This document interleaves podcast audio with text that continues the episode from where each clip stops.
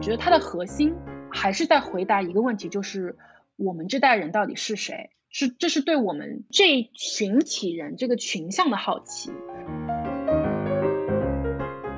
我们其实最终想要探讨算法是怎么在影响我们生活的方方面面的。其实我觉得这是一个非常值得被探讨和深挖的选题。但是如果你真的把这个标题取出来说，算法是怎么影响我们，没有人没有人 care，至少大部分人我觉得可能不太会 care。但是我们把它的切角变成了你在约炮软件上能不能找到真爱？哎。这个题就突然变得性感起来，因为本身我们在在做很多选题的时候，我们是在是在让那个行业变得更透明。那我们作为一个内容品牌，我们也希望说能够让大家看到内容是怎么做出来的，我们到底是谁，我们作为一个个体是怎么样子的人。你对想要进入视频行业的年轻人，有没有什么想说的话、建议之类的？就是干！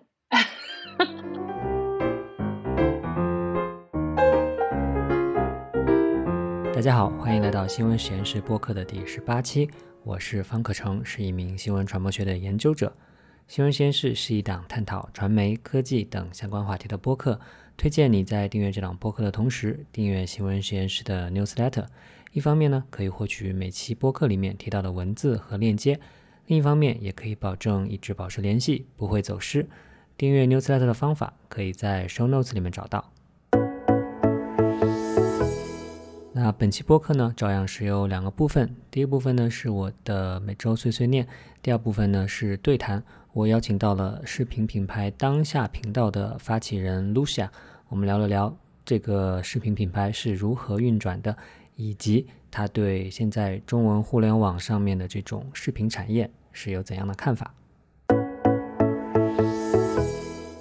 首先想跟大家道个歉啊，因为这期的播客确实是已经更新的太晚了。那主要的原因呢，是因为最近实在是太忙了啊，临近了学校的期末，再加上碰上两年前刚买的这部电脑 MacBook Pro 突然坏掉了，没有办法开机，就实在是让人比较焦头烂额了。所以在这里呢，也想提醒一下，如果你也是跟我一样拥有了二零一九年款的 MacBook Pro 的朋友，这款机器确实是问题多多，口碑很差，你一定要小心做好数据备份。那我自己的比较重要的资料，包括说课程的 PPT 啊，包括写的论文啊，这些幸好都是有云端备份的，所以损失不算太大吧。昨天呢是本学期我教的一门课程的最后一次课了。那这门课程叫做新闻理论和分析。那在最后一次课上呢，我选择的主题是新兴的新闻形式，比如说解释性的新闻啊，以 Vox 为代表；比如说对话型的新闻啊，叫做 Conversational Journalism；再比如说由聊天机器人推送的新闻啦。再比如说解困式的新闻啦，那我发起的放晴公园，还有就是放晴早安这档播客，就是这方面的小小的实验啦。那除了以上这些新兴的形式之外呢，我还邀请了在欧洲的宁慧来远程连线，给同学们介绍跨境合作新闻。那此前呢，宁慧也在新闻实验室的播客里面讲解过这个主题。感兴趣的朋友呢，如果没有听过的话，可以回去听一听第十五期的播客。那在昨天晚上在课堂上的分享中间啊，您会提到说，跨境合作报道是近几年的热门趋势了。如果你打开任何一家给新闻项目提供资助的这些基金会啊，几乎都会发现他们都在强调这样一个概念，给跨境报道呢提供一些经费上的支持。所以我就问他，那这似乎和大家近两年谈的很多的一些概念，比如说全球化退潮啊、去全球化啊，好像不太一样啊？为什么大家没有缩回自己的地盘？反而是开展了更多的跨境报道呢？那您会回答说啊，他说记者更多的其实不是追随某种理念或者追随某种意识形态，记者最重要的呢就是追随故事，也就是说哪里有故事，记者就去向哪里。所以啊，尽管去全球化的这个理念被大家热炒，但其实在现实中间。我们依然生活在高度全球化的环境之下。那比如说，他曾经编辑过的一则报道里面就说的是，中国的呼吸机曾经在疫情的早期，在欧洲的一个小国波黑引发了一场问责的风暴。那最近呢，他又做了一则报道，是关于香港人喜欢吃的这个花椒啊，不是那个辣椒的椒，是这个鱼里面的这样一个成分，是这个啊电影胶片的那个胶花椒。香港人吃的这个花椒呢，是来自巴西。可以说啊，我们生活中常见的各种东西都依然是全球化的产物。那说到巴西啊，这是宁慧刚刚去的一个国家，也就是说，时隔了两年之后，他终于又踏上了跨国去做实地报道的这样一个旅途。他说啊，这让他觉得很欣喜、很安定，因为他看到啊，是的，世界依然还是这么大。虽然被困在自己的房间里，在自己的家里很久了，但是世界其实并没有那么大的变化。那说回去全球化这个概念啊，您会说，其实现在正在退潮，正在经受越来越多的挑战和质疑的，是某一种特定范式的全球化，那就是由西方世界主导，主要的目的呢是为了让资本去寻找更加廉价的劳动力和更加丰厚的利润，并且呢去秉持着一种经济发展和中产阶级壮大会带来变革的这样一种天真的想象，这样一种范式的全球化。的确啊，当我们在说全球化退潮的时候，应该分清楚我们究竟说的是哪一种全球化。某种特定范式的退潮，并不意味着人类呢就要重新回到部落年代，更不意味着我们就应该画地为牢。其实想一想，就算在没有互联网乃至没有飞机和铁路的年代里面，我们也已经有了全球的旅行者，有了文化之间的互相的影响。从这个角度上来说，我觉得全球化是人类社会的必然。那就是因为在我们很多人的心底里面，总是有一种对未知事物的好奇心，总是有一种对多元的经历和自由流动的向往。如果说对非我族类的这样一种警惕是人类一种本能的话，那么世界那么大，我想去看看，其实也是人类另一种本能。可能人类的历史就是在这两种本能的张力之中不断的发展的吧。我想那些利用人们的恐惧感和仇恨心获利的人。也许暂时占了上风，但我相信他们不可能总是胜利。那在录制这些碎碎念之前呢，其实我刚刚读到了邹思聪的《哥廷根笔记》，它其实和我在上期的免费的 newsletter 里面推荐的季天晴的《哈佛笔记》有着很大的相似之处。我觉得他们都是在一个自由流动与开放融合遭遇着空前挑战的时代，在个人的层面上依然去做了一些探索和尝试。我觉得这些也都说明啊，只要人类还拥有好奇心，拥有对流动的生活的向往，全球化就不可能结束。虽然我本人已经困在香港很久了，但是呢，我在读到了邹思聪的文章之后，竟然呢也想起了宁慧昨天在课上说的那句话：“世界依然是那么大”，而这让我感到安心。好了，那接下来就是本期播客的聊天环节。今天请来和大家聊天的呢是视频品牌当下频道的创始人 Lucia。请他来的原因其实很简单，那就是当下频道是我最喜欢的中文网络视频品牌了，没有之一。我觉得当下频道的存在呢是一件非常让人觉得受鼓舞的事情。当然，我们知道在极度嘈杂的中文网络视频领域，还是有人在用心做内容，从选题到制作到包装。无不是精益求精的专业水准。更令人觉得鼓舞的是啊，这样用心做内容的团队还是能够活下来的。相信不少人都和我有一样的感受，那就是在无边无际的垃圾内容当中，抓住一个能够持续生产精品的品牌，是多么不容易，也多么令人欣喜的一件事情。那我和露夏的聊天呢，从他本人的背景以及当下频道的创办过程开始，我了解到了他本人学经济学又学人类学。做过咨询，又做过影响力投资的背景，那这些呢，都为团队注入了一种独特的基因。如果你还没有看过当下频道的内容，可以先看几期感受一下。如果你也是当下频道的粉丝，那就太好啦！下面就来一起听听看吧。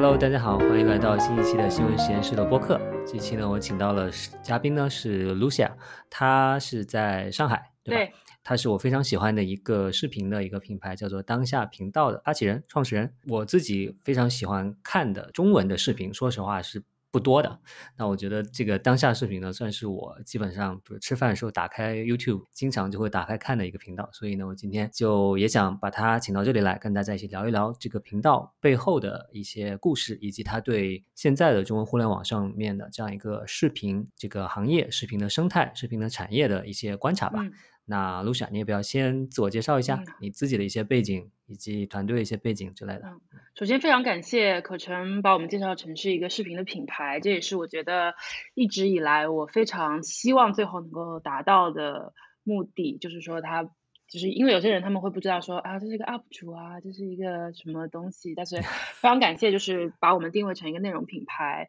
啊、我叫 Lucia，然后我是上海人，土生土长的，是在二零一六年年底创办了当下频道。我其实本科的背景有点复杂，我我当时是学了几个交叉学科，然后其中有一个我们叫国际发展学，然后里面我的 track 是人类学。呃，另外一个背景就是经济学，然后所以呃，在这个过程当中，可能我觉得人类学的一些呃训练吧，能够就是大家也知道说，如果你去做人类学的田野调查，你可能会做一些影像人类学，那么也就是在那个时候，呃，对用影像来去说故事，记录我们所看到的一些现象啊等等，就是得到了启发。然后我毕业了业之后，其实没有从事媒体这个行业，呃，是先去了德勤，呃，我在德勤的 FAST，就是我们当时做的的工作呢，其实就是帮助企业去买另外的企业的时候去做商业的尽调。所以大家可以看到，说我们在早期的内容里面有一些工作方法论，其实是我们做商业尽调的一些方法论。啊、结合了一些人类学的一些调研的方式，所以我觉得，呃，每一步都没有浪费吧，就是很多时候就是因为自己的经历，然后慢慢慢慢就是对后期的内容的风格可能也会有一定的影响。呃，所以我做了，我是德勤两年，然后呃那个完了之后，我做了影响力投资 （impact investing），其实是一个也是一个比较理想化的一个领域吧，它就是介于投资和 NGO 之间的那个那个小的缝隙里面。呃其实我们是一个 fund，然后我们会投一些社社会企业，我们希望找到的是一些有呃正在创造一些。呃，不单单是商业价值，还有社会价值的一些企业，能够去呃促成他们从早期走向可能后期。在那个之后，这个变化就是当时结婚了，然后就是去到了美国，然后在美国那一年就是做家庭主妇。然后同时也也做一些就是这个 freelancing 的工作，然后但是就有很多时间就沉淀下来了，然后那段时间就看了很多很多 YouTube，然后呢就觉得当时就特别特别喜欢 Vox、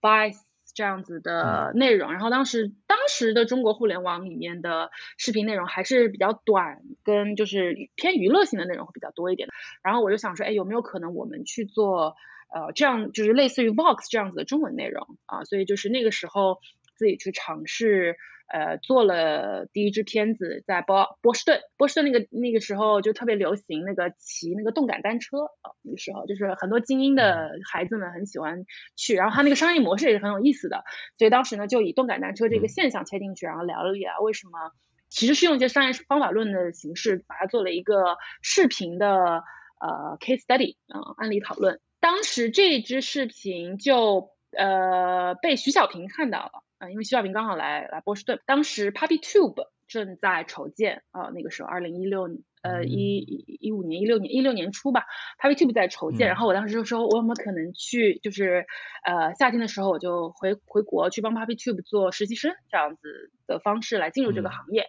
然后他们当时就说，为什么你不自己去做内容呢？呃，因为你已经有这个片子了，然后我当时说，哦。好像也是可以的，但是呢，我不想以个人形象去出镜，就是我不希望自己变成一个个人形象的一个 UP 主，还是希望说能够做一个内容的品牌啊、呃。然后他们也非常非常 nice，然后帮我推了我回国之后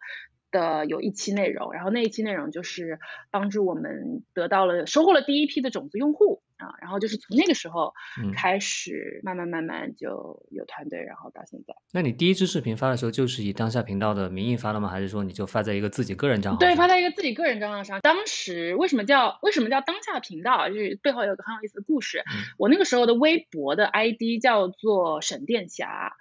然后，呃，但是但是其实其实这个 ID 不好，因为沈殿霞是一个已故的艺人。其实当时呃取这个 ID 也是因为当时就是有人戏称，就觉得说，哎，你姓，因为我姓沈嘛，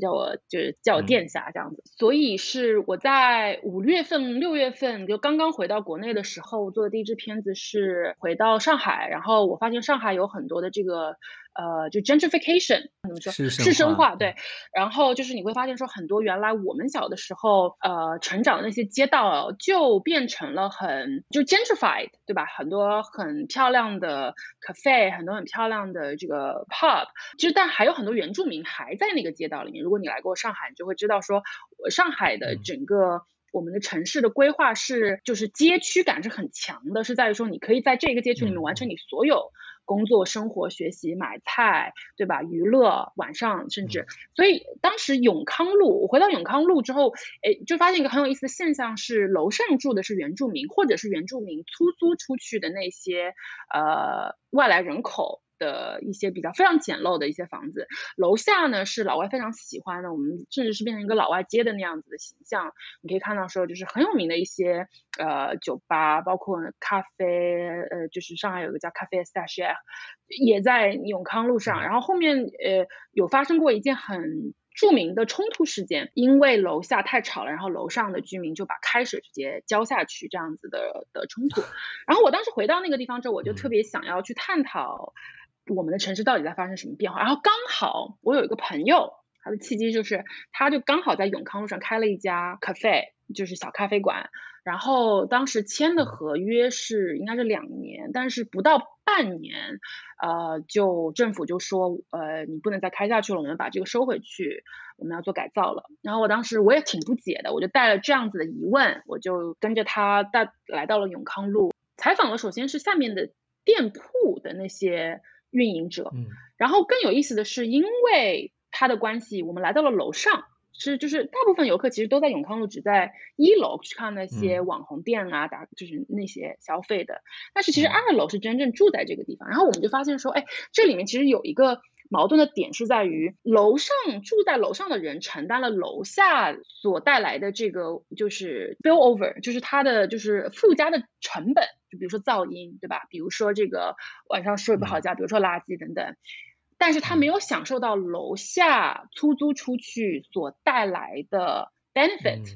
所以它其实是一个经济问题。对，然后所以我们当时就展现了楼上永康路的楼上楼下，然后就探讨了背后的产权的问题，以及为什么政府最终希望把它收回去，然后做统一的产权的管理。虽然说一刚刚开始的时候。我是很不解的，你怎么可以不遵守我们的这个合同，对吧？提前收回，人家都装修好了。但后来你会发现说，哦，原来背后有更深的一个问题。所以这个当时发出来了之后，呃，没有做任何的运营，然后我就就睡了。然后我记得晚上八点钟吧发的，然后第二天早上醒过来的时候，已经微博就整个全部都是红点点，就一直在艾特艾特艾特，然后发现有很多号都在转啊。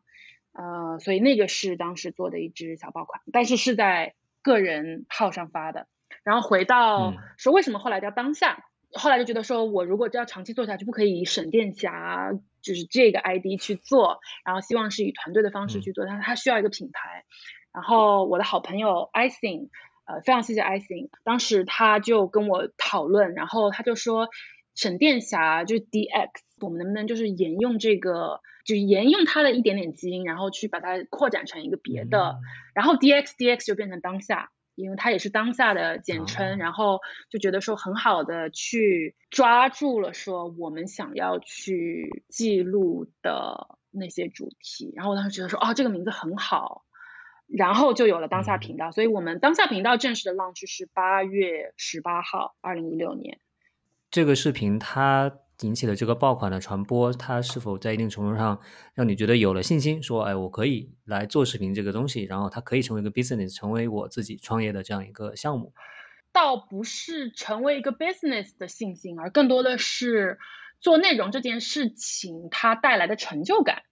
就是说，哦，我可以通过这样子讲故事的方式去呃引起一些共鸣。或者说，哦，原来大家也可以接受这样子的内容，因为二零一六年的中国视频互联网的大爆款是 Papi，大家那个时候其实是需要一个很好的宣泄的出口，那个时候很多的 entertainment 其实很贵，你想想看，如果你要去看一场电影，六十块钱到一百块钱，然后大量的时间其实你是花在可能呃阅读图文内容啊，然后一下子出来一些碎片化的视频内容之后，它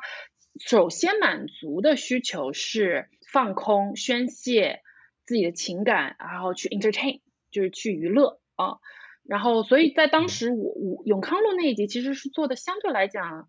还有点严肃的啊那样子的内容，反而时长也不短嘛，就是对比于那个时候内容来讲，也有五六分钟这样子。所以就是更多的是有信心说哦，大家也喜欢看这样子的内容，而不单单只是我喜欢看。嗯，对，因为我觉得我刚回国的时候面对到的很多的反馈是说哦，视角太精英。或者说我喜欢的东西可能不代表其他人会喜欢啊，我觉得那一支视频出来之后，反而是说，嗯，其实我也可以找到我的受众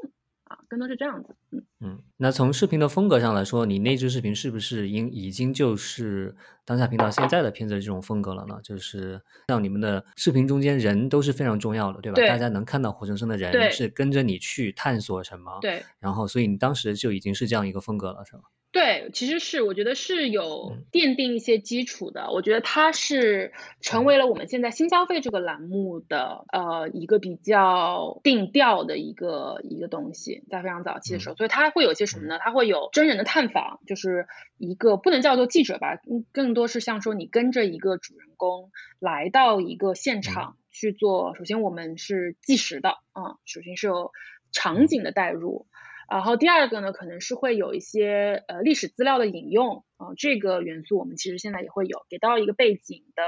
交代。第三个可能是用到了一些信息图表 infographic，那个时候也就有了，呃，来去辅助说明这件事情。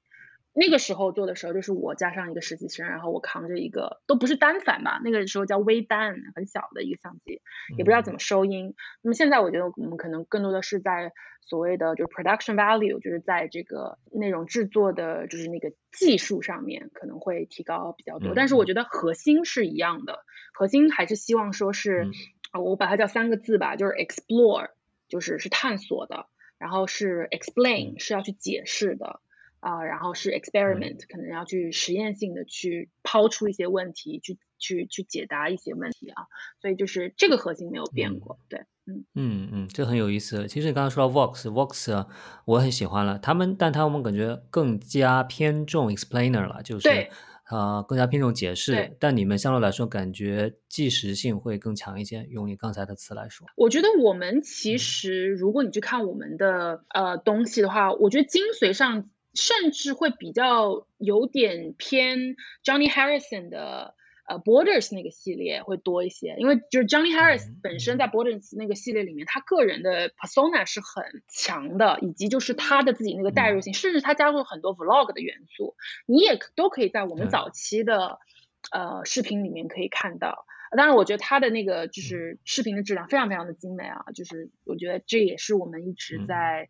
再去去 inspire 的地方，对。我觉得 Vox 很多时候它启发我的一点是，如何把一件事情讲清楚，其实很难的，或者说。去提出一个好有意思的问题，其实是很难的，嗯嗯，就是 what questions to ask，我觉得这这个这个这个非常，就是我觉得他们做的非常非常的好，嗯嗯。那作为一个非专业出身的，就是非这种视频内容制作专业出身的人，那你的这样一个团队在搭建的过程中间是怎么逐渐搭起来的呢？就是嗯嗯嗯啊，是一下子就就把核心的人都找到了，还是逐渐加加入进来的？对对对。我觉得我们的朋友们其实是分成三代目吧，呃，就是三个阶段。呃，第一个阶段，大部分加入我的小伙伴其实跟我一样是社会人文学科背景，那么相对来讲，我们在对于内容的选题上面和呃我们去呈现内容的内核上面是会比较跟。呃，就是直接是做 film 的朋友们可能是会不太一样的。那么这个是帮我们早期去摸索到我们内容定位有很大的帮助。然后我们第二代目的大部分的朋友是来自于新闻和编导这样子的专业。那么我觉得他们其实在于采编流程上就会慢慢慢慢的帮助我们去规范化很多事情。到现在三代目的朋友们来加入我们，很多是来自于 film，来自于影像这样子的背景。那么他们可以在我们构建的内容核心上的外围，它的呈现上、视觉风格上面、质感上面，帮我们拉到下一个台阶。那你现在再去回到我们的整个 team 里面去看，我们的内容总监其实是兼具了社会人文加上。呃，就是新闻编导这样子的背景，那我们的中台的朋友们可能更多的是来自于就是 film 电影呃和就是影像方面背景的的朋友，但是很很有意思，我们最早期最早期的团队真的就是草台班子，大家都是奇奇怪怪背景出身的，我们那个时候的摄影师是学心理学出身的啊，然后因为自己喜欢摄影，然后就就。自己钻研，然后我们那个时候的编导是，呃，他的本科甚至是学会计的，呃，对，所以 对，都是属于对内容有一份自己的喜欢和热忱，甚至是理想化的啊，然后加入。那我和 Lucia 的连线呢，是用视频的形式进行的。所以在接下来的十分钟里面啊，它其实是以屏幕分享的方式向我展示了团队内部最宝贵的资产，也就是最初版的工作手册，以及现在正在用作团队管理工具的 Notion。当下频道的内部的 Notion 页面真的是让我大开眼界啊！如果你感兴趣，也想看到他分享的这些画面的话呢，可以在我的 YouTube 频道看到本期播客的视频版，里面呢就有 Lucia 分享的屏幕画面。搜索我的名字方可成就可以找到我的 YouTube 频道了。不过呢，只听声音应该也不会太影响你的理解，所以就先继续听下去吧。那呃，你们在做这个过程中间，是不是逐步的有一个呃这种这种像制作标准或者是流程手册或者这样的一个东西呢？是，这个是我们呃最早版本的工作手册，然后可以给你看看我们是怎么进化。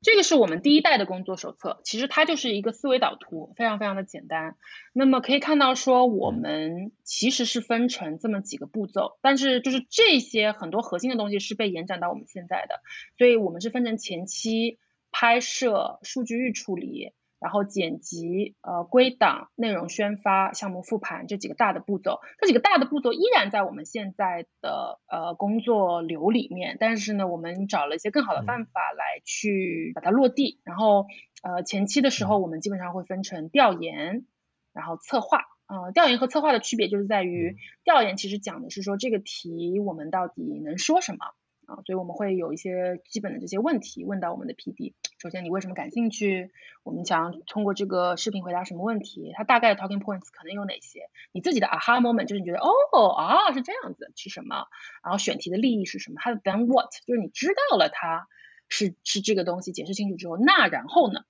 然后策划其实是讲的，P D 就是编导，是对编导具体负责一个片子的人是吗？对对对，没错没错。然后策划就是呃它的设定，就比如说我们到底这个故事的主线是什么啊？那么我们在这个里面尝试什么？我们是不是要，比如说我们讲科尔鸭那一集的时候，我们当时的设定就是呃呃。科尔鸭首先是一个年轻人现在会养的那个异宠的一个，当时是因为有一个明星他有一只鸭子丢了，然后发现被人煮了吃了，但是他说这个鸭子其实很贵，它是一只宠物鸭，然后就引爆了。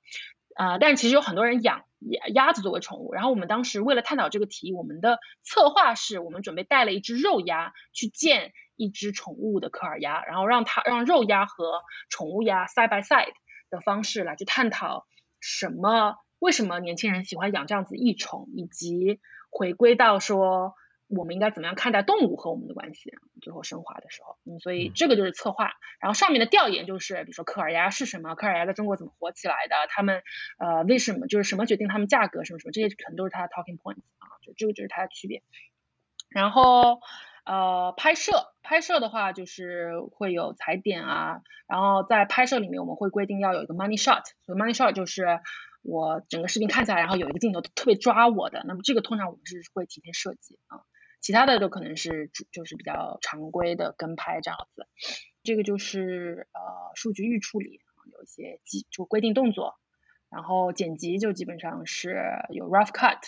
然后是后期的话我们会有这这些的工作，然后最终的 B copy 是是要需要检查什么，渲染导出是什么，呃，然后接下来就是归档、内容宣发、项目复盘这样子啊，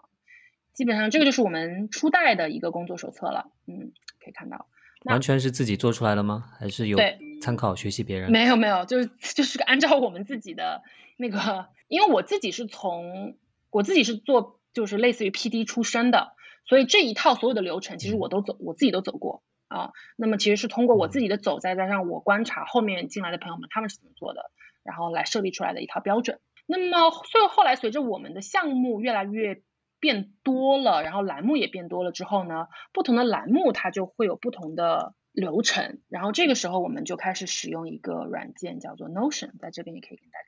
安利一下，看一下啊。我也在用 Notion，你也在用 Notion，但是我用的是很浅的。就是我们公司最大的最大的这个这个资产，就是就是如果你说我们的这个 know how 是什么，其实就是在 Notion 上面。所以这个就是我们的，我们叫 Content Master，呃，我们用它来管理我们所有的视频。所以你我现在可以看到说，哦，我们现在正好正正在有哪些片子正在做，然后呢，它是一个什么样子的状态啊？然后是谁在负责？然后它是什么样子的栏目？呃，然后这些呢是我们想到的一些选题，但是还没有开始开题的，就只是在 flirt 阶段，或者是它当中 stuck 住了。然后这个下面这个地方呢，是我们完成了备份了之后，就把它就是在这边做一个归档啊。然后 flirt 是指和采访对象 flirt 还是和你 flirt？不是，是在和这个选题在 flirt。就比如说工业大麻，我们觉得这个题很好。但是我们为什么还要 flirt 呢？因为它很有可能上不了，很有可能我们所有的这个，因为当时我们甚至都已经锁定了一个工业大麻的呃种植的那个农场了，在黑龙江。我们是五月份采访到他，然后他说我们的种植季是在十月份，然后我们当时就本来想等，然后结果九月份的时候好像就一纸禁令下来说工业大麻不能就是添加到化妆品里，一下就是等于砍死了他一条路嘛，所以当时这个地方就变成了一个 flirt，就是说意思是说我们是在跟这个选题之间建立起这个 flirt，嗯啊，那么只有到他到了一个开题标准了之后，他会到我们的这个。就是开题阶段的这个这个库里面，大家可以这样理解。这个片子你看过，然后可以看到说，这个上面其实就是规定了一些大的节点，我们什么时候有 rough cut，什么时候上片，后期定剪。这个呢，就是 P D 他一周的工作计划，就可以在这边去做一个整理。那么真正我们的工作手册，其实就把它直接打进了我们的整个模板里面了，就是它这个模板就生成了。所以我们前期就是 research 阶段，那么选题阶段，如果你点进去，你就会发现我们有个 checklist，让编导们跟着这个工作手册去填写。接下去我们已经找到了这个设定之后呢，我们就要寻找这个人了。那么然后这边我们就有一些工具箱，他们是可以一起用的，就是我们。采访过的专家，比如说可成，那就有可能就点进去你就会看到说你的联系方式在这个里面。我们经常会有这个专家库，这就是我们 expert，就我们其实有些整理啊，就是可以看到。然后还有一些呢，就是呃，就是这里他们就会去整理好自己所有的预采访的笔记，都会在这里。这些其实都是工作手册，对，都是自己总结的。对，都是自己总结的啊。然后接下去就是大纲，然后大纲里面我们就会有。就是策划大纲、前期脚本、现场大纲、剪辑脚本，然后最后是剪辑大纲这样子，会有几个版本啊。然后它还会有个 MG 的 MG 的大纲，所以然后接下去就是 timeline，对吧？所有的这些模板其实都是我们的工作手册，去把它细化成了它每一步就是要完成的东西。那我这样就可以保证说，SOP 不单单只是一个条条框框，而是真的细化到了。我们 P D 日常的工作当中，去帮助他们完成每一步，去做好这个标准化的品控，对。然后这个就是他的非常专业，这就是他的项目项目阶，然后最后就是复盘，复盘非常非常重要啊。复盘我们主要是会有一个 peer 的打分，就是互相之间会打分，然后我们会去讲说，呃，这当中我们就是有什么 learning，就是我们希望去改进的，然后我们有一些技术总结。比如说我最喜欢的环节，最不喜欢的环节，至暗一刻等等。然后成员反馈我们，这个是跟 Netflix 学的，Netflix 有本书很有名的，然后他 就是他们会做一个东西叫做 stop keep do more。那么就是 stop 就是你希望参与到这个项目里面的人不要去做一件什么事情了，keep 就是保持，do more 就是你做了一些，但是我觉得你做的不够，你还要做更多。那么我们互相之间会给到这样子的一个反馈，然后这个反馈完了之后，我们会有一个数据反馈，然后最后就是我跟 PD 之间的 one on one。所以大概大概这个就是我们的工作手册加上这个。项目管理二合一的一个东西啊，大概就在 Notion 上面。嗯嗯嗯，好了，很厉害。我觉得看了这个，我就能非常能理解，说要为什么你们片子看起来是这么专业了，那就是因为他在后台就已经很专业了。哦，你这个前台后台的这个专业是保持的，就是还是花了一些时间。然后我们最近还在继续去迭代，我们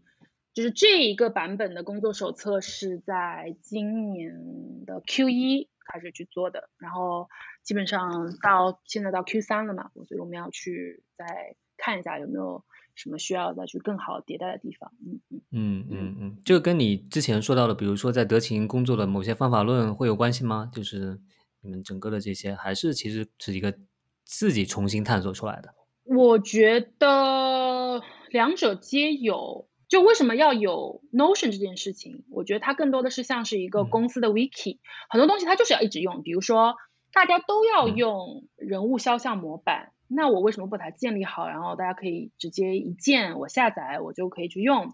第二个就是我们会发现，我前一版的那个工作手册，大家虽然会看，虽然会知道，但是他没有办法去呃执行啊，就是没有或者说执行的过程当中很难去把控好。那所以我们就想到说，哎，能不能把它做到这个流程里面？一个小团队把工具用的那么好，真是很让人佩服。但是呢，工具并不能解决一切的问题，所以接下来我们聊了聊怎么找选题，怎么发挥创造力。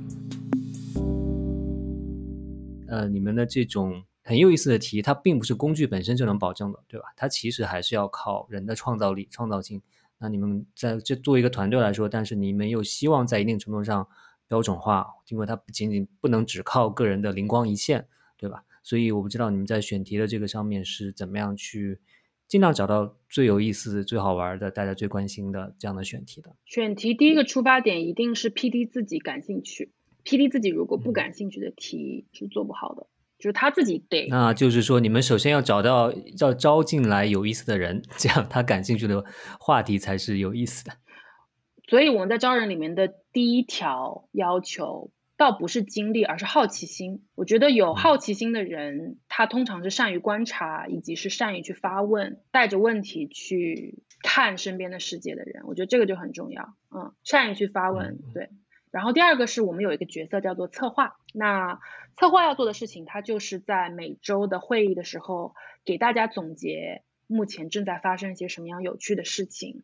然后会给大家分享最近他看到过好玩的东西。反向的给 PD 推一些题，然后有些 PD 会说，哎，这个题我感兴趣，我想知道更多，然后策划就会继续去挖，然后这个过程当中就是会形成一个互文，然后同时我们也会有选题会，然后在选题会的时候，PD 也可以自己报题啊。刚才从里面看到你们主要是四个类别的这个内容，对吧？嗯，那整体来说，你们比如说 PD 感兴趣的话题，对吧？当然。会不会有说他们感兴趣的话题，但是你会觉得不是你们定位范定位范围之内的，是然后被你避掉的，会有吗？会会，比如说，呃，之前有 PD 报一些 LGBTQ 的题，那么我我会我会避掉，是因为，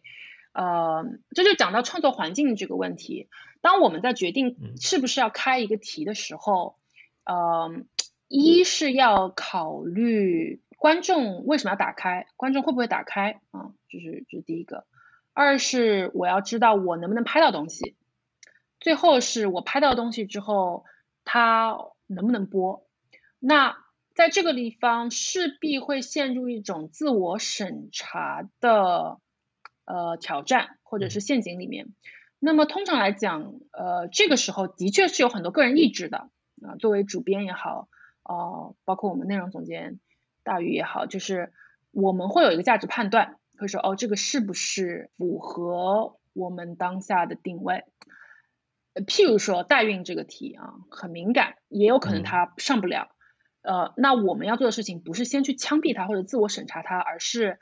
找到一个平衡，去想一个 angle，让它还是能够上线，以及我们在前期其实做大量的运营工作，事先跟平台方探好口风，说这样的题能不能上得了，这个是我所谓的就是最后那个维度的衡量啊。呃，但是 LGBTQ 的有些选题的确是最近呃。我们在二零一二零一七年年初，我们就已经做变装皇后这样子的题了，那个时候还能放。二零一八年的时候，这样的题就已经被下架了，所以已经得到那样子的风向的情况下，如果我们在运营手段上无法去保证它的上线的话，因为我们现在做任何的题都是有一定的投入的，那么这个时候就要去衡量它的呃投入产出的问题啊。回到定位这件事情上面，我觉得。呃，因为我们有呃有几档栏目嘛，我们有新消费，那么这个是通过消费现象来去呃探讨呃青年文化的，从这这是一档栏目，然后 This is us 的话是从职业这个抓手来探讨我们这代人，然后我有一个想法，可能是带着自己的一个好奇去验证它，然后 Vlog 就是我们的幕后，那么 Vlog 我们先不讲，因为那是幕后栏目。成篇的栏目，我觉得不论它的呃分类是什么，我觉得它的核心还是在回答一个问题，就是我们这代人到底是谁？是这是对我们，嗯，就是这一群体人这个群像的好奇，只不过它切的 angle 不一样。那新消费是通过我们消费的现象、消费的物品来去探讨我们是谁。比如说，我们为什么会？养鸭子做宠物，对吧？它说明了我们这代人的什么？呃，this is us 这个职业作为抓手的话，那就是通过我们做什么，我们选择什么样作为我们的求生的手段，它所反映出来的我们这代人背后的一些思考。最后说一下我们新的栏目，我有一个想法，就回到当时。很多题被毙掉，是因为它没有办法放在新消费，或者是放在 this is us。然后，但是我们 P D 会说，我真的很想做，哎，然后我们就有了这个新的栏目。我有一个想法，嗯，那它就可以把一些呃可能，比如说旧衣回收那那个题，它如果放在新消费里面的话，其实它的信息密度是达不到我们新消费那个栏目的标准的要求的。但是它放在我有个想法里面，它的整个追踪的过程是非常好看的，以及是它真的是回答了很多人的一个好奇的，哎，它就正好放在那个栏目。所以当时我们在今年年初二月份的时候，我们做 team building 的时候，就很多 PD 都提出来说，很多很好想法的题放在新消费里面没有办法做出来，那怎么办？哎，就开出来了。这个新的栏目，包括 This is us 一开始为什么会有 This is us 这个栏目，是因为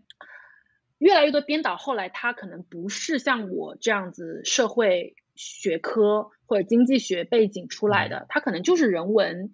出来，他对人本身更感兴趣。那我从消费到人之间，什么是终是一个他的 mid point 呢？终点呢是职业。因为它跟钱有关系，因为就是你怎么赚钱赚钱的，但它最后又回到人身上，更偏人文的一个纪录片栏目。当有越来越多那样子的 PD 加入的时候，所以会有了 This is Self 那个栏目。所以栏目的演变跟我们团队的演变和成长也是有关系的啊，可以看到，就不是说完全我个人意志。嗯嗯，是我略有解释，因为我看了那个啊旧衣回收那期，也确实是很好看了。他讲的就是要用这个追踪定位，然后了解到我们这个旧衣回收回收之后到底去了哪里了。那我觉得他也是很符合你刚才说的，什么我们这一代人到底生生活是什么样，大家到底是什么样一代人。所以其实我想问你，我们这一代人哪年到哪年出生的算是你说的这一代人呢？哪年到？我好像没有特别用哪年到年，但我们现在通常 This is us，我们找的人物对象都是三十五岁以下。嗯嗯嗯。但是我刚才又瞥到你们的这个选题 potential 选题里面，可能有一个什么外公的第一支 vlog。哦哦，外公第一支 vlog 其实是我们的那个，我们跟腾讯新闻做的一个特别企划，其实是通过我们的视角去帮。爷爷和外公当时重阳节的时候，我们做这个策划，嗯，去记录下他们的生活。所以也就是说，其实还是年轻人，对，关注的还是年轻人。对，没错，没错没错。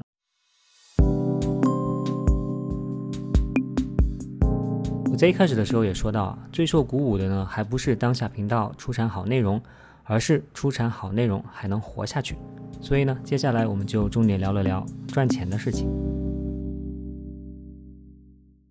你刚才说到一点，就是说在决定选题的时候，是要可能中间要想的一个很重要的，就是说观众为什么要点开来看？对，大家为什么要看？对吧？那你觉得你现在能很好的预测一期节目会有多少人进来看吗？这种有数据有没有让你惊讶的时候？啊，有时候有时候觉得会有很多人看，其实没有，或者有时候觉得没有那么多人看，最后火了。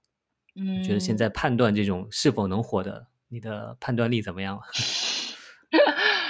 嗯，我通常看前四十八小时的数据，能够知道说它大概最终的数据会是怎么样，这个还是比较准的。但是完全不看数据是不行的，不行，这个是不行的。嗯，因为不同的平台它的推荐算法的逻辑会不太一样。所以通常来讲，我会看到前四十八小时的互动率，呃，大概就可以推测说它可能天花板在 B 站上面天花板是怎么样，这个还是比较准确的。我觉得观众为什么要看，不是说它最终的播放量要达到多少，而是说我们到底在为观众提供一个什么样子的价值。然后第二个问这个问题的很重要的一点呢是。可能我们有一个我们觉得观众应该知道的东西，就比如说我们当时在做一个选题，是讲我们其实最终想要探讨算法是怎么在影响我们生活的方方面面的。其实我觉得这是一个非常值得被探讨和深挖的选题。但是如果你真的把这个标题取出来说，算法是怎么影响我们，没有人没有人 care，没有人就是至少大部分人我觉得可能不太会 care。但是我们把它的切角变成了你在约炮软件上能不能找到真爱？哎，这个题就突然变得性感起来，突然就好像大家觉得说这件事情跟他的生活有关系了，跟我们就作为一个年轻人所处在的生活阶段有关系了。但其实它背后讲的是什么？是算法在如何帮你去匹配你看到的信息，对吧？嗯嗯，所以就是这个是我们在。做选题的时候问说观众为什么要打开背后的逻辑？嗯，明白明白。那其实我很早关注你们，可能那个时候你们在 B 站有十万粉丝吗？可能左右，可能都不到。嗯，啊，那时候其实你们的内容我觉得已经非常非常的高质量了，所以当时我记得很多人留言，我都说这个做这么好，怎么还没火？为什么？为什么你们还没火？那我当时也觉得啊，你们可能起码是值一百万粉丝的，但可能现在也还没有一百万粉丝。全网有，全网有了，我不知道。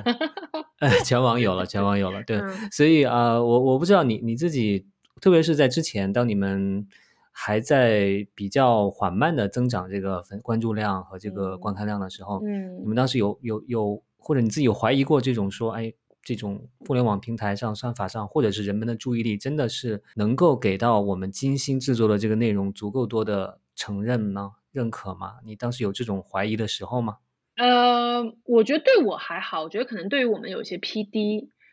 来讲，得到一个好的反馈是他们做很多内容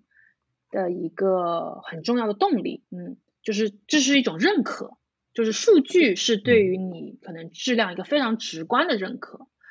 呃，但是我也经常就是我当我自己还是在做内容的时候，对吧？我当我出第一个小爆款的时候，他给我的那种认可和成就感，这个是。的确是很真实、很直接的啊，但是从一个呃内容商业角度来讲，其实我没有这么多的流量焦虑，是因为我们的变现方式并不是靠流量变现，就严格意义上来讲，就是什么叫流量变现呢？就是说我就是说你有多少。比如说在在 YouTube 上面，那你就是有多少播放量，那我可能有多少的广告分成，对吧？就是因为 YouTube 它有自己自动匹配的广告，所以给你有这个流量分成。那么在中在国内，呃，它的这个流量的生意，它的本质是什么？是当一个广告主投放到了你的内容里面之后，你的 CPM 足够低，然后所以你可以赚那个 CPM 的差价。你可能需要解释一下什么是 CPM。哦，什么是 CPM？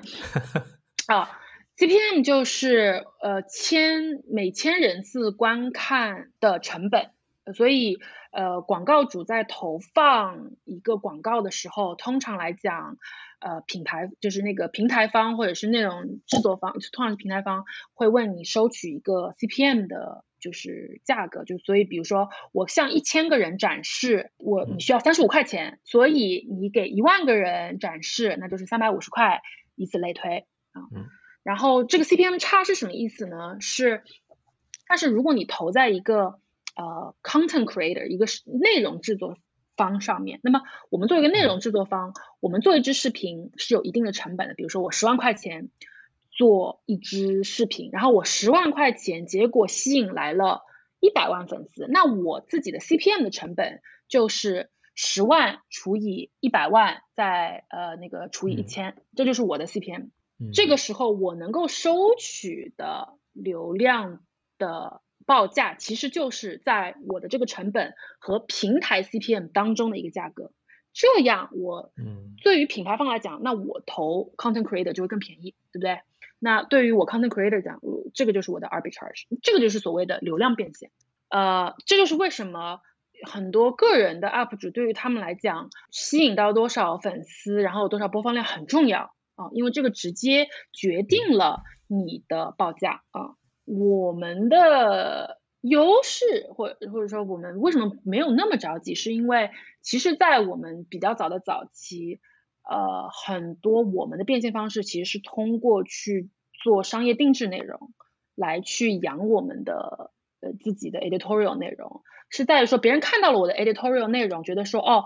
你们不单单有分发的价值，你们同时还有 production value，你们有制作的价值。我看中了你这个制作价值，你现在流量不高没关系，我就只问你定，我就用你的制作能力来帮我制作内容，然后我再去找其他地方投放就好了啊。所以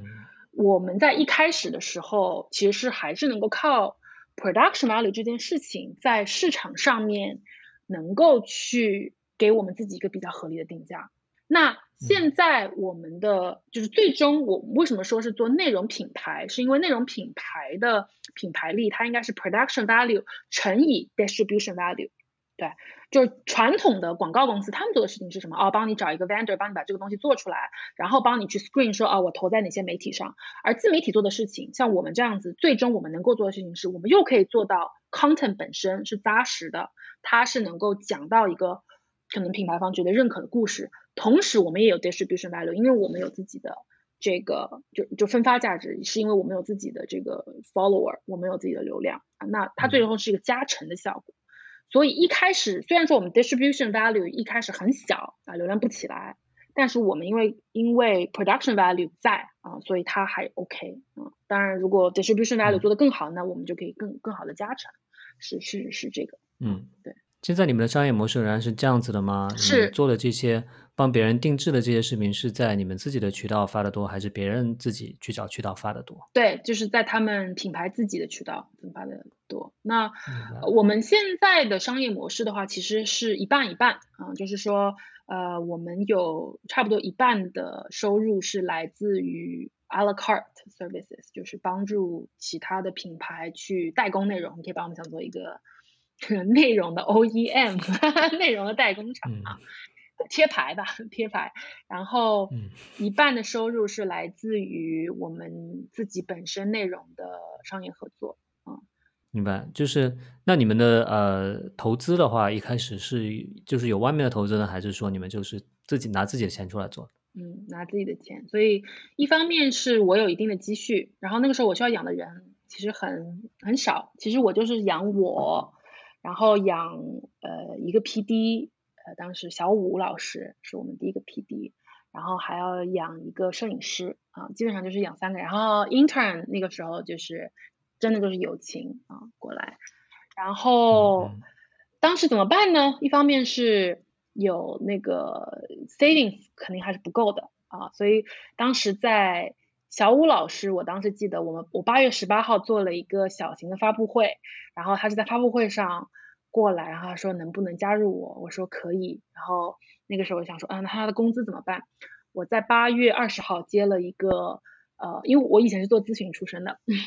然后呢，我就接了一个咨询项目，然后我就是画 PPT，就是用画 PPT 的方式来养了一个团队，然后我当时那个 PPT 项目我大概赚了二十万，然后我就想说啊，我二十万我可以养。这个团队至少半年，我觉得没问题啊。然后我就说小武老师你来吧，我有钱养你的。然后就给他发工资这样子。然后等我们到十月份的时候，就开始有第一个视频合作的商单进来了。嗯，大概是这样。嗯嗯嗯嗯，那确实一开始肯定会有这种挺不容易的，但是我觉得没有投资人的压力，也给你们更多的这种内容探索上面的自由了。是是是是的，没错。嗯，你刚刚说会介绍一下团队的构成，你现在要不要介绍一下现在你们整个哦团队可以可以多少人，大概的穿构成是什么样子的？可以可以可以，来这边，这个其实是我们的员工入职的那个培训里面的某一页。然后呃，我们的团队其实是分成所谓的前台、中台和后台。然后前台就是呃 PD，那 PD 就是从一个项目的从头到尾，像是一个项目经理这样子去跟的啊。嗯那么中台的意思呢，是它同时可以服务于呃好几个不同的项目，但是呢，它的它的工作的性质是专注在这一个 function 上面的啊，所以就是它是一个 T 字形的结构，可以想象 PD 做的是 T 字形的那个横杠，是从项目的前中后，然后中台呢是做 T 字形的一个 letter T 的那个中间那一杠，就是它专注于这一个 function。所以中中台的话有制片助理、摄像组，然后 DIT 动画美术运营组，然后我们后台全部外包啊，所以坐在办公室里面的是这些朋友，然后呃中台还有一些呢是我们做项目合作制的啊，因为它本身的需求可能不够说它完全完全 in house 啊，然后 PD 的话我们现在是有六位，然后中台的话也是六位，然后所以这就十二位了嘛，然后实习生的话是。嗯，每个季度不同吧，通常是两到三个实习生，然后后台这些就是全部外、外包的啊，就是不坐在办公室，嗯，所以这个大概就是我们一个团队的构成。嗯，从你们这个结构图上看，就是说它并没有是说专门分一些人出来是给做这种商业合作内容的，所以也就是说，PD 来说，他们就要做你们的正常的内容，也需要做一些商业的内容。对，就是看大家的兴趣是怎么样子，可能做一段时间做自己内容做疲了，然后就会调到做商业内容。OK，明白明白，所以也就给大家一些动力了。就是商业内容，当然你会需要满足一个特定的目的，但是你会拿到更多的一点钱。对对，给大家一些补贴这样。嗯，明白，嗯，明白明白。刚才说的商业模式，其实我不知道你们会方便透露一下你们每一期的内容的成本大概会是多少吗？嗯，呃，具体的数字可能就是没有办法说出来，但是我可以跟大家透露一下，就是我们的成本上面，通常我们算 billable hours 吧，就是算就是按照咨询公司啊，就是。的那个框架，就是算有多少个小时人力的投入，所以一支片子通常是一个编导两个月，加上一个呃策划两周，加上一个制片一周，再加上两个摄像一周的时间，就大概是这么多 billable hour。如果你知道目前行业的薪资水平的话，你基本上可以算出来我们一支片子的成本。其实，嗯，所以也就是说，这个编导他是需要两个月出一支片子就可以了，是吗？对。对，两个人其实还是蛮紧张的，对于他们来讲，压力还是挺大的。嗯，有和你觉得你们有和你们差不多模式的这种团队吗？商业模式上来说，商业模式上来说，建厂是这样子的。嗯嗯，对，我觉得其实我们这个商业模式也没有多新。你看 New York Times 也是这样子的，对吧？他们 editorial 是 editorial，然后他们有那个什么 NT Studio。就是在做，然后 Vox 也是、嗯、，Vox 有自己 Vox Media 的内容，嗯、然后它也有那个 Vox Creative Studio，啊，对，但是他们感觉都现在越来越依赖于用户付费了，包括 Vox 在推出自己的会员计划。哦、没错，没错，没错，没错。我觉得国内内容付费这件事情可能还不到。嗯，不到气候，对对对，嗯，还是挺难的，嗯嗯嗯嗯嗯嗯，是，但是我觉得你们的这个例子挺好的，就是在一定程度上能够鼓励到大家说，哎，你做好内容和赚钱其实是不往不矛盾的一件事情。我觉得你应该要考虑到说你怎么样能够自我造血，因为我希望说我们做的事情不是是可以长期的，所以要在一开始的时候就可能找到。造血的方式，对，嗯，哪怕你找到投资人，他也不是长久的，因为你也要为投资人负责，对吧？就是你要想，如果是你已经投资的话，那你就要想说，那我的增长点在什么地方？如就很多早期的，因为我是做这行出身，那么我理解说，你对投资人最大的价值，可能不是说你现在的回报，而是说你在未来两三年的增长是怎么样子的。那作为一个内容行业来讲，每一支内容又是一个非标品的情况下，你要做快速的成成长跟增长，其实是我自己觉得还挺难的一件事情。嗯、这就是为什么你看到这么多这么多的内容品牌，它最后走电商模式，因为电商你卖一个 SKU，它的它所带来的就是增长是是是不一样，因为你一个 SKU 你可以卖一千个人，可以卖一万个人，但我内容我消我消费完了这一个 cycle，它就大家通常呢不会再消费这一个内容第二遍，然后你就必须要持续的生产出新的内容，对吧？就这个这个逻辑。那我我又是不想要去做电商那条路的，那所以我觉得不引入投资也是一种选择嗯。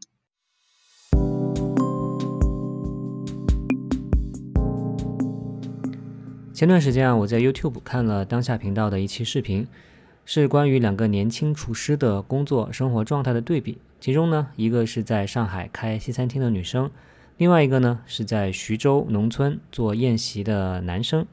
我很喜欢这期视频啊，因为我觉得它展现了在不同的环境之下，共同的一种烟火气息，还有一种对生活的热爱。我看到了两个活生生的人，他们都为了自己的生活而努力，有付出，有回报，也有平凡生活中的梦想。看完这期之后呢，我就想把它分享给我朋友圈里面的朋友，所以呢，我就找来了这个视频的 B 站的版本。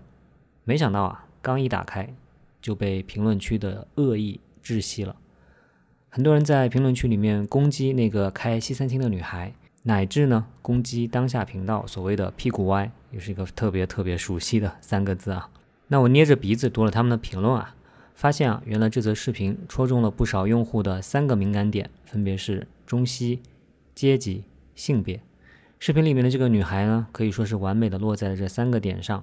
被仇富的、排外的、厌女的这种言论所淹没。所以我觉得啊，这则视频的评论区是当下中国互联网的一个缩影。从这个角度来说，当下频道可能真的是在反映当下吧。不过我也很好奇，这样的评论区会对当下频道产生什么影响吗？所以接下来我们聊了聊受众反馈的事情。好，那我们接下来再谈谈这个。观众反馈的事情吧，这应该是个很有意思的话题，因为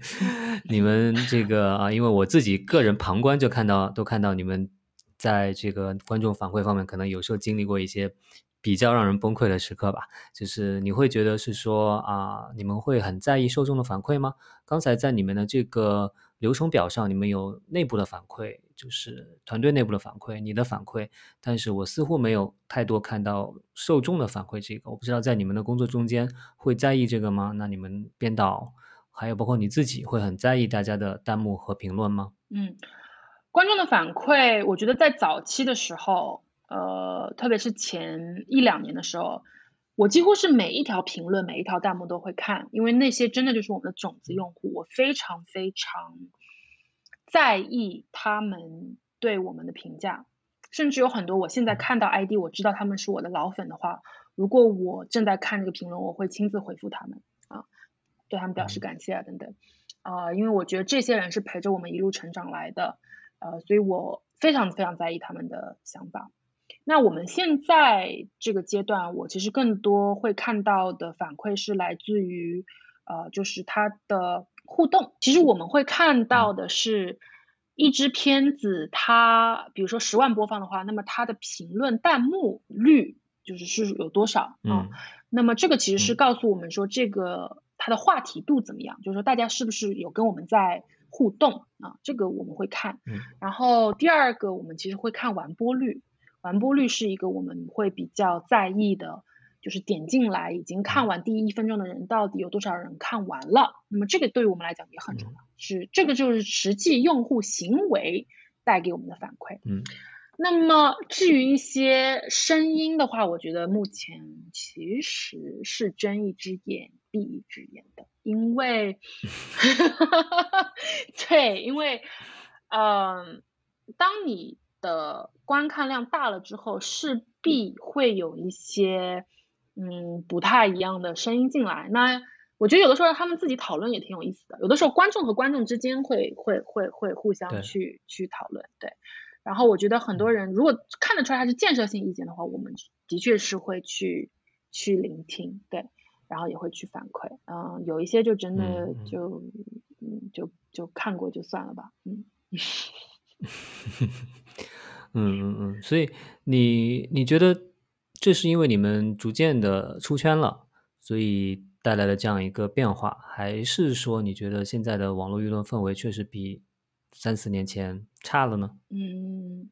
都有，以及我觉得我们，比如说我们最重要看反馈评论的是 B 站嘛，B 站这个平台本身它也在出圈，对吧？从最早的针对就是 ACG 人群到呃后来的可能比较高知的人群，到现在它也在，因为它。也要想它的盘子要做大，那么它势必用户也会有一定的下沉，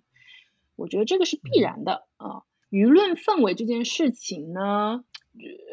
这件事情怎么讲呢？我觉得一方面你可以说是表达这件事情本身更 democratic，就是更就是表达更低了，门槛更低了，对吧？就是越来越多人可以去表达了，但同时。因为大家的表达其实是现在一个比较短的 format 里面，就比如说，就大部分现在正在表达朋友，他们可能习惯是从微博上面开始表达的，那么它就是十个字、二十个字，所以更多的只是先抛结论，或者是先抛观点、先抛偏见，而不能够很好的去 elaborate，就是去论证他自己的这个观点是为什么是这样子的啊。那么我觉得。嗯，肯定，因为我们社交媒体本身大的这个 landscape 的变化，会造成这种表达更容易片面或者偏激，对吧？然后第二个，我觉得就是就是之前我们有聊过的信息茧房这件事情啊，本身，呃，推荐算法可能你就是会更容易呃看到你更认同的内容，然后这个时候如果你看到一个跟你以前看到的内容特别特别不一样的内容的时候，你可能就会就是会表达出来一些特别不一样的东西。所以，我我觉得不怪观众本身，我觉得，嗯，就是我觉得这个大的趋势其实也是有很多大背后的一些大的背景正在造成它的一些变化的。嗯嗯嗯嗯嗯。说到这个时候，我特别小心。得罪人。理解，理解，对，是。但是我觉得你刚刚说的一点其实挺好的，就是说，其实我们现在我觉得光看数据流量这个方面有一个问题，就是说只看数字，那所有的数字都是一样的，每一个点赞。你你能点一个，我能点一个，所有人都能点一个，但是每个点赞背后的这种它代表的东西很不一样。对对对对，是的。然后每一条评论，它其实它背后你是否是用心写的，你是否是建设性的，你是否是友善的，这其实都不一样。但是可能发体现在数据上，呃，就是一条评论，对吧？嗯。所以这个是一个数据的这么一个弱势在这里了。所以啊呃，其实说到这个跟受众的反馈，你刚才说到还没有介绍的这个 vlog 系列，是某种程度上来说是希望通过对你们幕后的呈现，是不是也想达到一点和受众去进一步交流沟通的这样一个效果在里面呢？没错，没错，没错，就是嗯，我觉得对于我们的受众来讲，vlog 其实是我们运营内容。所谓的运营内容，就是希望大家能够。通过更透明化，因为本身我们在在做很多选题的时候，我们是在是在让那个行业变得更透明。比如说，我们去到它的行业的上游，看到你你消费的东西背后是怎么样子。那我们作为一个内容品牌，我们也希望说能够让大家看到内容是怎么做出来的，我们到底是谁，我们作为一个个体是怎么样子的人啊。所以，我们 vlog 基本上就是会分成两大板块嘛，一大板块是我们怎么做内容的。这边会有一些 how to，然后另外一大板块就是展现我们的日常生活，就是让你看到我们是谁啊。所以的确就像可成说的，对，希望是能够拉近跟观众之间的距离跟互动。嗯，或者之后你用 vlog 可以再加一个系列，就是让观众去你们那儿跟你们一起聊天。对我们其实我之前还有想过，就是我们可以拉着其他的就是内容从业者，我们可以一起聊天，就是然后给大家看，我觉得这个也是可以的。对，嗯嗯嗯，是是。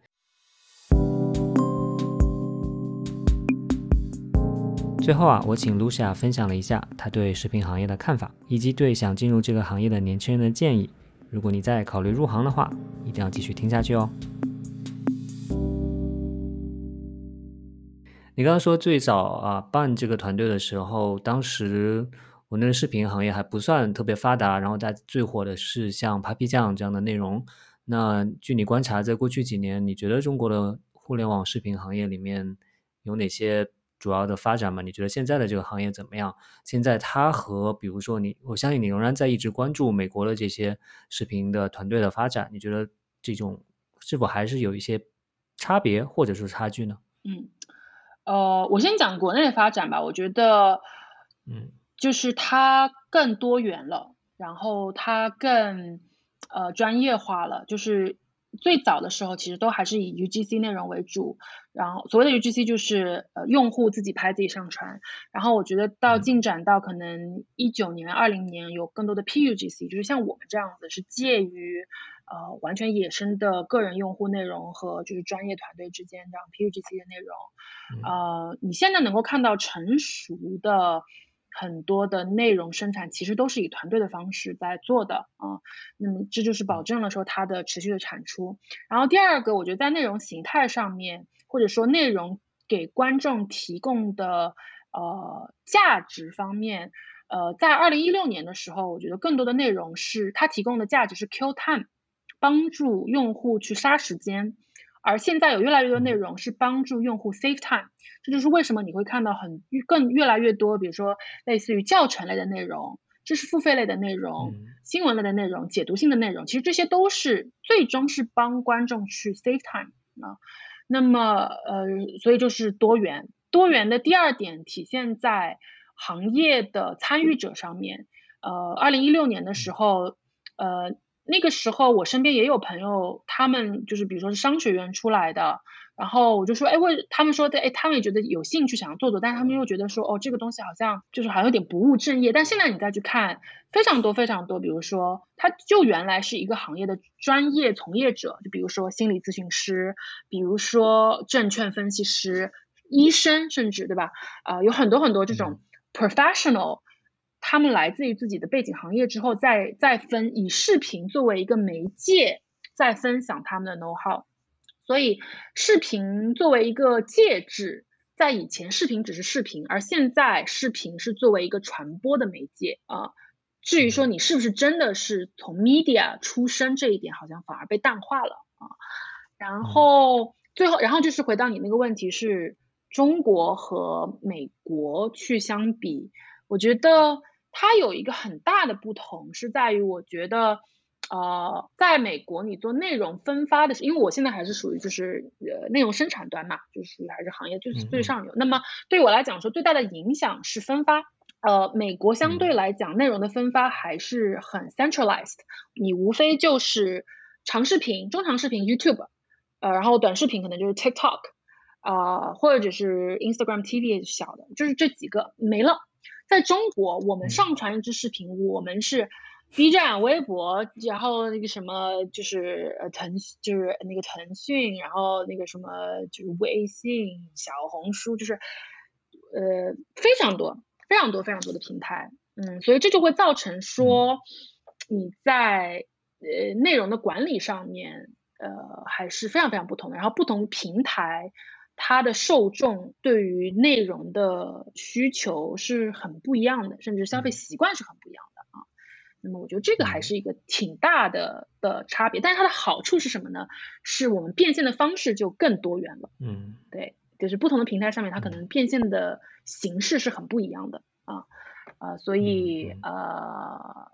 我我觉得这个是从我的视角来看，可能一个比较本质的区别。然后，嗯，我在美国，我关注到很多专业的呃内容机构在去年开始发生了很多的整合，人员的变动，大的动荡、地震，对吧？国内这边反而还是没有这种趋势，目前来看还是比较呃分散的。嗯嗯嗯。